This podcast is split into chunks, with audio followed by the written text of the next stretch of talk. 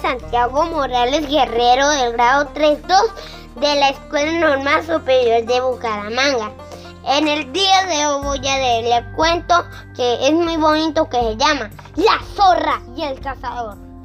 Más muerto que vivo, el pollito fue a casa de la vaca, pero solo le daría el queso a condición de que antes le llevase hierba del prado.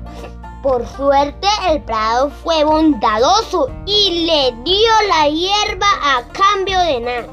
El pollito hecho a correr de una casa a otra, llevando lo que le habían pedido y recogió a, a cambio lo prometido. Al fin consiguió un poco de agua para la gallinita, pero la encontró muerta y el pollito se puso a llorar. Sus lamentos atrajeron a todos con una calabaza, hicieron una carroza fúnebre y cuatro ratones blancos se brindaron a llevarla.